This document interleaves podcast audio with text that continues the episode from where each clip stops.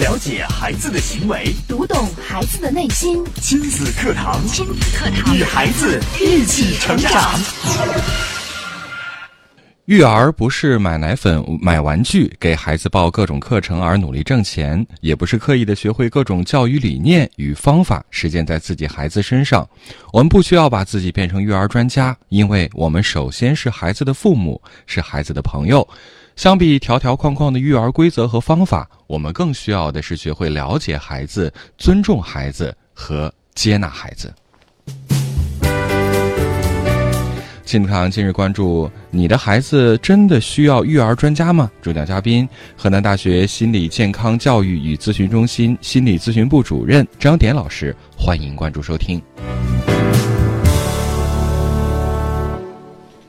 我是主持人袁明阳，有请张老师。张老师你好，主持人好，大家好。嗯，啊，今天这个话题，可能大家在心里还不一定有一个很准确的答案。对你的孩子真的需要育儿专家吗？对，其实我在上一期的节目的时候讲的那个话题，其实我觉得这个话题是上一次我做的那个话题的延续。嗯，就是说，其实说来说去还是我们的家长现在已不断的在进步，是我们对孩子的教育越来越重视，而且我们家长特别急于找到一些好的方法啊，来呃更好的教育我我们的孩子。对市场上这样的文章和书籍，不得不说现在是非常非常的多。太多了！一进到这个书店啊，我们可以看到，在这个畅销书的这个书架上，到处都是各种各各样的育儿的这个宝典呀、嗯方法呀。没错，没错。现在就是我们家长，就是因为我们的这种理念，我们的这种对孩子教育的这种呃想法，越来越跟得上这个时代，也越来越要求自己进步啊。是，所以，我们对那些呃，尤其是一些呃教育观点很明确、操作性很强的这样一一些书籍和文章，就特别容易得到家长的这个热捧啊。嗯，嗯，包括我也听到过一些专家的讲座，也听到过一些有成功育儿家长的这个发言啊，都讲的都特别好。就是现在我们的一些热点问题啊，什么，比方说我们怎么给孩子去立规矩啊，嗯呃，我们怎样把孩子培养成一个品行好的人啊，啊、包括一些国外的教育理念的这种引进啊，都很多很多。现在我们的家长都知道的都很多，但是我听的很多了，我就觉得。现在有一个问题，就是这些东西看多了、听多了，我会发现很多的都有一个共性的不能打动我的地方，就嗯是他讲了很多方法，没错，这些方法听上去很实用，对呃，也就是好像是如果你按照他这一二三四怎么做，你的孩子就真的能够达到他说的这种目的，嗯但是我往往发现，就是他不能够打动我的，是因为他讲了好多方法，讲了家长该怎么做，但是很少有人提及，在这个过程中，孩子会有怎样的感受，孩子会有怎样的反应。啊就就好像是，呃，一个这个说明书一样，对，只是告诉我们说人该怎么操作，对但是却很少提及说。这个你你得观察一下这个机器啊，有什么样的反应啊没？错你应该下一步应该怎么去操作？好像这个孩子就像这个我们购买的家用电器一样，嗯只是有一个说明书，我们去操作，好像它就完全可以按照我们既定的这个程序去走一样。没错，我们的主持人理解的特别到位，就是这个意思，就是其实就是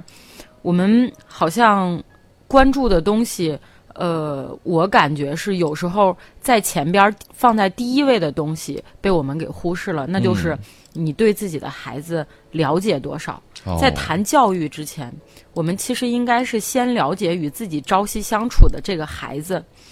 只有我们懂得了我们自己孩子他究竟是一个怎样的人，他有怎样的思想，你才可能用这些方法啊去教育他，你才能找到适合他的教育他的这个方法。嗯孩子的成长过程，其实绝对不是我们熟知一些理论就能够去把握的呀。真正的教育根本就不会是那种照本宣科的，嗯这也是我在上一期节目跟大家讲，为什么我们知道了很多理论，却依然教育不好孩子，啊，就是这个原因。就真是是如果我们按照那些照本宣科的条条框框为指导，而不是把呃自己所了解的这个孩子的这种天性放在第一位的话，那可能你的这个效果就不是你所想的那样。本身我是觉得，教育孩子就是应该与我们的生活、与我们的孩子的心灵成长是一件息息相关的事。如果我们只是复制了几条刻板的方法，那我们这些东西，我觉得它并不会成为一个孩子教育好孩子的制胜的法宝。嗯所以说，我就觉得归结为我们以前上学的时候，我们的导师经常跟我们说的几句话，就是其实教育孩子是一个非常细节化的东西，是是一个非常个人化的行为，绝对没有一个简单的和必然的规律可以让你去遵循。哦，嗯就是凡是说，就我们能不能反过来来推，就是凡是说大家在家庭教育当中、幼儿当中遇到问题的时候，以有人如果有所谓的专家嗯跟我们说，嗯，你就听我的，或者你就买我的书，嗯，我保准呃保准让你很快就能把问题给解决，嗯，一旦出现这样的情况，是不是可以说明这其实是在忽悠你？其实我觉得，呃，主持人说得特别到 位啊、就是他其实这个跟我们以前讲心心理咨询是一样的，嗯嗯就是一个咨询师告诉你，哎，你来我这儿做咨询，嗯我几次就能把你给治好，你按我说的一二三这样做，你的所有的问题都解决了，是，很明显不会有这种。效果的，就对像我们主持人说的，它不是一部手机，也不是一个电子设备，是，啊，你你不是说我想这样去装这个系统，它就按照你所说的走的。对对嗯对，所以说，如果我们不了解自己孩子的心理特点，不明白我们孩子真正需要的是什么，可能有时候你学再多的育儿方法，甚至花再多的钱找再好的专家，可能你的效果也是微乎其微的。是，而且在我们的工作当中也会经常遇到呃这样类型的就是听众，呃，他们找到我们的时候真的是非常的急切，因为我我也能感受到他们就是那种焦躁啊，那种焦虑啊，呃孩子出什么问题了，比如说。厌学了呀，网瘾呀，不回家呀，不愿意去学校啊，等等等等，呃，每当这个时候，他他们会说，呃，梅阳老师能不能帮帮我们？能不能介绍你们节目里最有名的、最管用的专家，呃，来帮帮我们？我说可以，我们是可以帮到你的。然后他接着就会说，那你能告诉我，就是他能起到什么样的效果吗？马上就能帮我解决吗？嗯每当家长提到这儿的时候，其实我。我我我我就会觉得有一种深深的无力感，嗯，因为，呃，怎么讲？可能，呃，如果我直接告诉他不可能的话，这位家长反倒是因为现在市市面上真的不缺对，这样所谓的专家，是的，呃，可能就是几句话就会说，那你来吧，没关系，交给我们，你都不用管。嗯，其实听起来好像很省劲儿，但是想真的想过，这个教育孩子的问题，我们家长真的可以不用管吗？难嗯道真的是你把钱给花到了？花到位了，这个问题就能解决了吗？嗯显然不是的，对这应该是个最大的谎言。对，是的，就是现在市面上这种太多了，就是哎呀，你觉得他说的，你你可能听一下他所讲的东西啊，然后你会觉得他讲的特别特别有道理，嗯，条条是呃条条框框的，特别有头头这是道。对，头头是道。但是你会发现，其实理论离我们的现实差距其实是特别大的。是，嗯，所以我们在这儿，呃，特别是在呃新的一年又开始的时候，也特别在节目里啊，透过张楠老师今天的这个讲解，要跟所有收音机旁真正爱孩子的家长们讲。呃，世界上有很多事情可能是有捷径的，但唯有家庭教育这件事情，可能真的没有什么捷径。是的，是的，如果真的有捷径的话，那可能亲子课堂也不会做这么多年，嗯而且我们还有那么多的老听众，真的是把节目听到心里嗯了。他们，呃，可能不一定每天都听，但是一有时间、一有空，就会打开收音机，把亲子课堂像这个。呃，随身听一样，就伴在自己的耳边，呃，给自己积蓄能量，每天去累积一点点，呃，如果说真的有所谓的专家告诉你，你孩子的问题交给我就好了，你什么都不用管，那么我还我我们还是在这儿非常负责任的告诉大家，他一定是忽悠你对的，，肯定要是。而且真的在我们的工作当中也遇到过不少这样的家长，嗯，呃，一有问题才想到你，然后。每次我跟他讲的时候说，那你听了多长时间节目？哎，我听了很长时间了。你每天都听吗？啊，也也不是，就是嗯，忙的时候就，呃，我说那您能不能这样，在回在帮你解决你的问题之前，你能不能先答应我一件事情，你先听十期节目。嗯可是往往这样的家长，我说十期之后再来找我，没有，真的没有这样的人再再来找我了。所以，我们在这儿也真的是要鼓与呼，希望，呃，所有在收听我们今天节目的朋友，真的可以认识和理解到这个层面。嗯，也唯有这样，我想，呃，才能够真正的帮您实现这个家庭和谐幸福的这样的一个愿望。没错。好，我们来稍事休息，进一下广告。在广告之后，接着请这个张念老师啊，回到节目当中，帮我们继续来分享今天的话题。亲子课堂正在播出，稍后更精彩。了解孩子的行为，读懂孩子的内心，亲子课堂亲子课堂与孩子一起成长。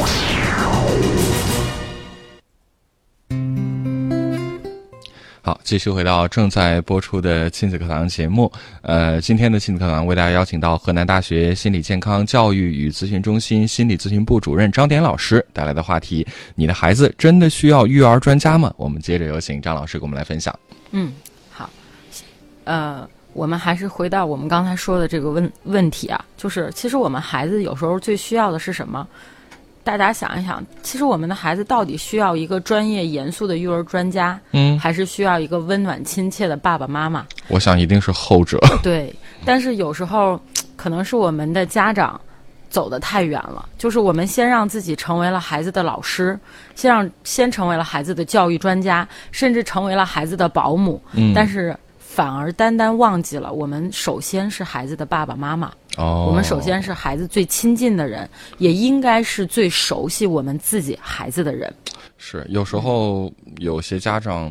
呃，怎么讲？可能这一代的父母内心是有些焦虑的。，嗯，对，呃，可能呃，他们在自己这个成长的过程当中，呃，可能在过去这个年代，这个物质的匮乏造成嗯了他们会觉得我一定要把最好的给孩子，嗯而且呃，之前由于这个独生子女的政策，可能嗯很多家里边只有一个孩子，生怕给养坏了，是生怕孩子出什么问题，所以我们都是照书养。没错。书上怎么写，我就怎么做。嗯但是有没有想过，如果真的是完全靠所谓的专家和书上的教条去教育孩子的话，真的，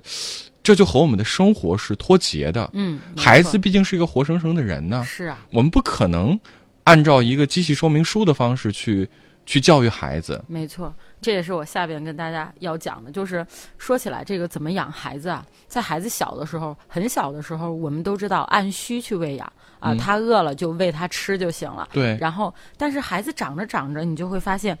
我我们长着长着，我们对孩子的要求就多了起来，嗯，我们就想按照我们所希望的那样去养孩子。就是孩子刚出生，可能呃早一点，零到三岁上幼儿园之前，可能大家对于孩子的这个要求或者是期待，嗯嗯都很低，对，我们就觉得健康就好，快乐快就乐好就好。对，嗯但是随着孩子的长大，我们自己反思一下，我们对孩子的要求是不是越来越多哎了？，隔壁家那个谁谁谁比我家孩没子，错，呃，呃甚甚至说是是同岁的，可是怎么他都开始会叫爸爸妈妈了，会爬了，会跑了，我们家孩子是怎么回事儿啊？没错，我们就养着养着，别人家的孩子就出来了。哎呦，就是我这这个们是小是时个候，魔咒啊！ 对，这个是个魔咒，就是我们养着养着，别人家的孩孩子就出现了。是的就，是其实举一个很简单的例子啊，就是说起来，就是孩子最需要是什么啊？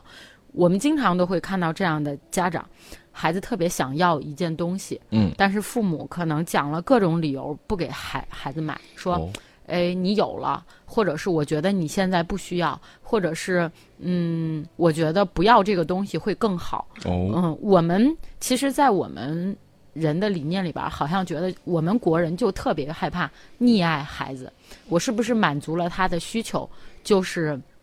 溺爱了我的孩子？ 或者说我我这样就把他给惯坏了。对。但是其实有时候，我觉得这个问题是我们没有仔细的考虑过，就是是不是我们给孩子的都是他想要的，他想要的你真正给他了吗？嗯，我遇到一个案例，就是呃，我做咨询的时候碰到一个，就有有一个孩子就经常说，他说我妈妈就呃，我想要这他也不给我，想要那也不给我。这个孩子就问了他妈妈一句话，把他妈妈给惊住了。说什么？他说：“妈，你是不是见不见不得我开心啊？”哇，天哪！一个孩对子竟你然听起来这个话，嗯，觉得好像孩子太不懂事儿，但是你反思一下，嗯孩子怎么会有这样的一个推论？对，其实有时候孩子比我们想象中要通透啊，嗯就是有时候从心理学的角度来说，抛开这些表面的东西来说。有时候我们家长不去满足孩子，其实跟我们父母、我们的原生家庭从小对我们的养育方式是有关的。哦，因为一直以来，我们的中华民族的美德都是节俭为美，勤俭朴素，对，，再加上刚才我们主持人提了以前的那个年代，嗯，呃，物质条件是有限的，对，所以很多父母就是其实不经意间，他们内心有这种匮乏感。因为我们父母的这种匮乏感，不经意的会把这些东西无意识的传递给孩孩子。哦，有时候我们特别希望孩子的德行好、人品好，其实想让孩子有这些好的德行和人品的方法很简单，就是能够让孩子愉快的成长。嗯，怎么让孩子愉快的成长，其实就是让孩子少一些匮乏感，内心富足了，那他的生活就愉快了，他的品行自然就好了。嗯，我给大家讲一个我咨询中遇到的小例子，好的，就是以前也有我们的听众咨询过我们这个问题，就是觉得哎呀，我的孩子特别的胆小、内向，见人不敢打招呼，然后上了幼儿园也不愿意去跟小朋友分享。嗯就是我不知道是为什么。当然，我们每个家庭可能每个小孩子情况不一样，但是我也遇到了一个表面情况看是这样的孩子。嗯嗯然后你跟他家长跟孩子一聊，就会发现。他妈妈对于满足小孩这方面就是限制的特别严。他说：“我就害怕我溺爱了孩子，然后让他长大了以后就是特别沉迷于这种物质的满足，他就害怕有这样。尤其他们家对于这个吃巧克力，哦，妈妈就是从蛀牙，从就是对身体，就是嗯巧克力对小孩身体高热量啊什么的，从各种方面限制他的儿子吃巧克力。哦然后他儿子因为他妈妈的这种严格的限制，已经有了那种成瘾般的痴迷。就是你会发现，他如果有一次吃到了一块巧克力，他他就是他那种满足跟享受感啊，是我们想象不到的。哎呀，后来我跟他妈妈聊了一段时间以后，我就发现他的妈妈其实是他妈妈从小特别喜欢吃糖，哦，但是他的家人从这个经济方面，也从这种蛀牙的方面，会对他有诸多的限制。限制，他长大了以后，他就觉得我的儿子也一样，一定要在这方面对小孩有一个好的控制，嗯控制好了，他才不会有蛀牙啊，控制好了，他才会对什么事情都有节制。嗯，但是后来我们聊了一段时间以后，这个妈妈就有了一个反思。我就问过她，我说：“如果你真的放开了你儿子吃巧克力，你觉得会有什么后果呢？”嗯，他现在已经长大了，他会刷牙呀。嗯，再一个，你真的觉得他没有这个量的控制吗？后来这个妈妈有一次出差，她就想一想，她就只管试了一试，给她儿子带回了一大盒巧克力。哦呀，然后结果这个孩子当时回来的时候，这个孩子就惊呆了，他就不敢相信。他说：“妈妈，这些巧克力都是给我的吗？” 他妈妈说：“都是给你的，你想吃也可以，然后你想送给别人都可以。呃，你来支配，”对，这个孩子就从回家这一路上坐出租车这一路，他妈妈说他就感觉孩子换了一个人，哦，感觉孩子，子特别的快乐，就是主动跟司机去打招呼，回家坐电梯的时候也见人就招呼，碰见了小伙伴还说要分享。哎呀就是就是这个孩子这种简单和快快乐，你会发现他非常非常的容易，然后就是。其实你就能看见这种孩子的这种天堂般的快乐，就是你没有想到他这么轻易。嗯，其实这个妈妈后来就说：“她说其实原来快乐有时候可能不在于这个东西的标签儿它有多贵，是的而，是我们父母真的能够看见，也能够去回应。网上有句话说得特别好，我就觉得也特别适用于这个例子，就是说，如果我想吃两块巧克力，而你愿意给了我十块，那剩下的八块都在对我说“我爱你哦，”。就是你听完就会觉得，就是孩子其实比我们想象中要单纯。真的是，嗯，就是有时候我们的这种满足孩子的这种愿望啊，没有我们想象的那么严重。嗯，就是不是说啊啊，那孩子想要什么就买什么，那不就是溺爱吗？但是大家仔细想过没有？我们父母有时候，你出去很大方的给孩子买了一套上千块钱的童装，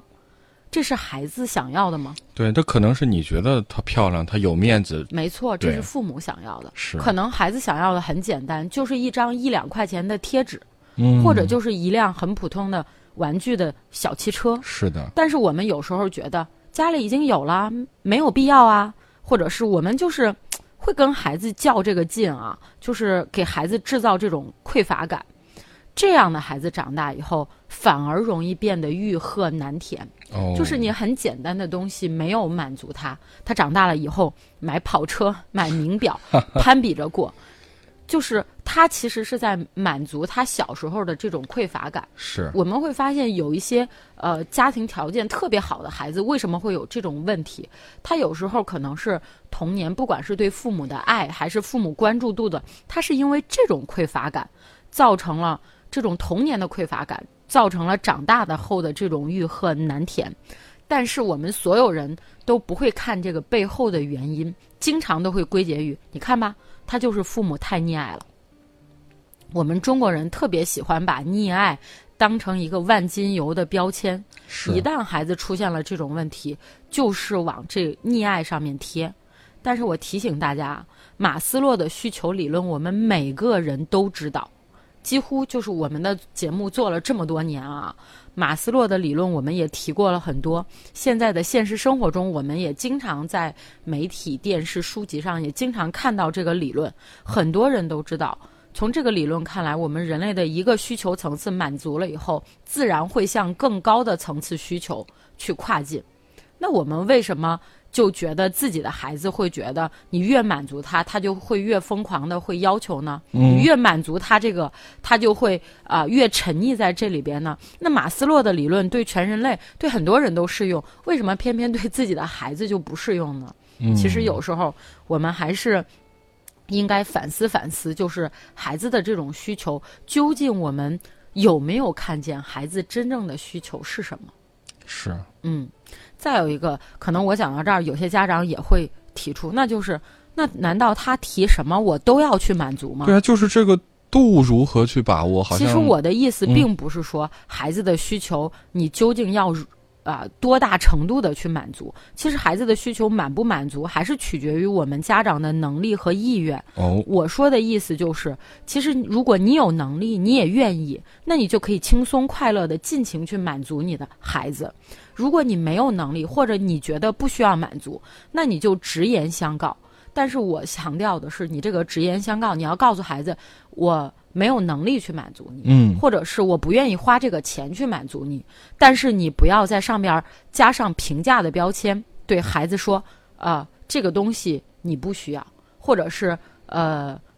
这个东西我觉得你不怎么怎么样，就是我们不要评判孩子的欲望，讲一堆理由证实孩子是不应该提这个要求的啊，哦我这么做都是为了你好，这是我们最喜欢说的一句话。其实孩子需要什么。就是什么，可能在你眼里那个没有必要，但是孩子心里他想的就是这样东西。我想说的是，不论我们家长买或者不买，我们要尊重孩子的这种欲望，我们可以不满足，但是我们不要去轻易的评判孩子。就是要尊重到孩子，对，要嗯尊重孩是子。是，或许我们没有办法去。完全的站在孩子的角度去换位思考，但是我嗯是们的首先做到尊重，对，我们这对一个孩子来讲非常重要。对，就是不要做一些道德性的评判绑架呀啊，说啊嗯你批太判浪费了，买这个不行，我这你么怎么做不都懂事啊？对呀、嗯，对，就是你不愿意买，你就告诉孩子，你说我不，我认为不应该买，而不是你告诉孩孩孩子说你不能再买了。你都不能这样想，对，嗯你啊这样做太不懂事儿了，对一点儿都你不不懂体谅爸对妈辛苦。这个就是我下期想跟大家分享的，就是我们辛苦，你的辛苦都是因为这这孩子吗？是是，很多家长到了孩子青春期的时候，发现孩子已经不跟我们交流沟通了，才开始着急说孩子不理我了，不跟我说话了，每天回到家把自己关在房间里，我该怎么办呢？但是想过没有，其实真的是一点一滴积累起来的。可能孩子在青春期之前，他还没有能力，他的衣食住行还要依靠于你，你是很很有这个权威和方法，能够一下子掌握住孩子的命门的。但是想过没有，当孩子一旦有了这个能力的时候，一旦到青春期的时候，他身体变得强壮了。他有了自己的想法的时候，他敢跟你说不的时候，如果那个时候你在，你才开始去醒悟说，哎，是不是哪点我做的不对了，不合适了，再去弥补，可能就有点晚了。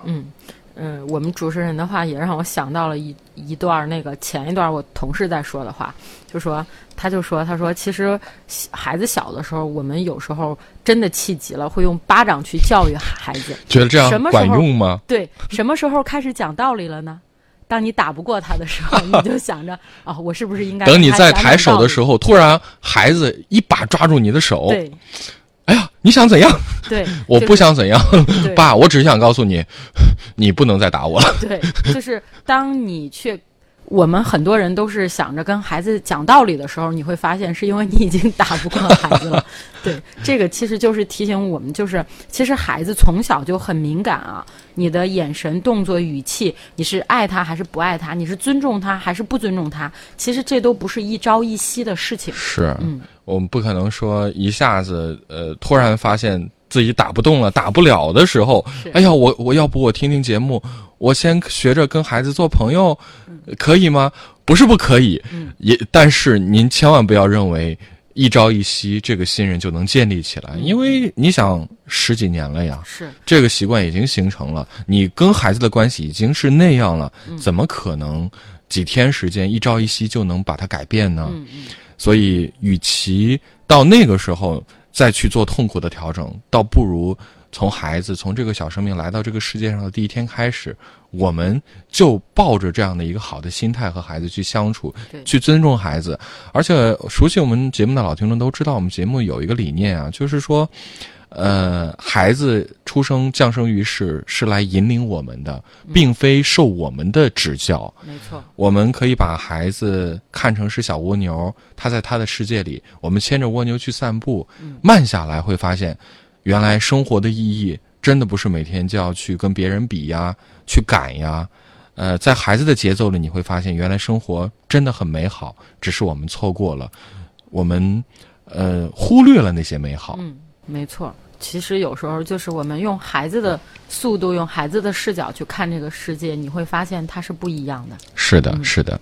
好，呃，看看今天节目时间关系，可能呃更多的问题没有办法来帮大家一一的解答了。还是那句话，希望大家可以在每天这个时候都能够坚持去收听，因为只有当你去坚持之后，你才能够真正体会到这份。持久的力量，这份亲子课堂带给你的无言的大爱。没错，每天上午十点到十一点，锁定 FM 九三一郑州经济广播，亲子堂和您不见不散。在此祝愿收音机旁的听众朋友都可以有所进步和收获。好，谢谢张典老师精彩的讲解。大家听到今天节目，您有没有一些类似的问题、困惑？家庭教育中还有一些什么样的难题？也欢迎您将您的问题发送过来。我们的新浪微博是“迪兰路言亲子课堂”话题帖后，您可以直接跟评论。也可以关注我们节目的专家团的专属的微信公众号“亲子百科”，千百的百，课堂的课，直接将消息发送过来就可以了。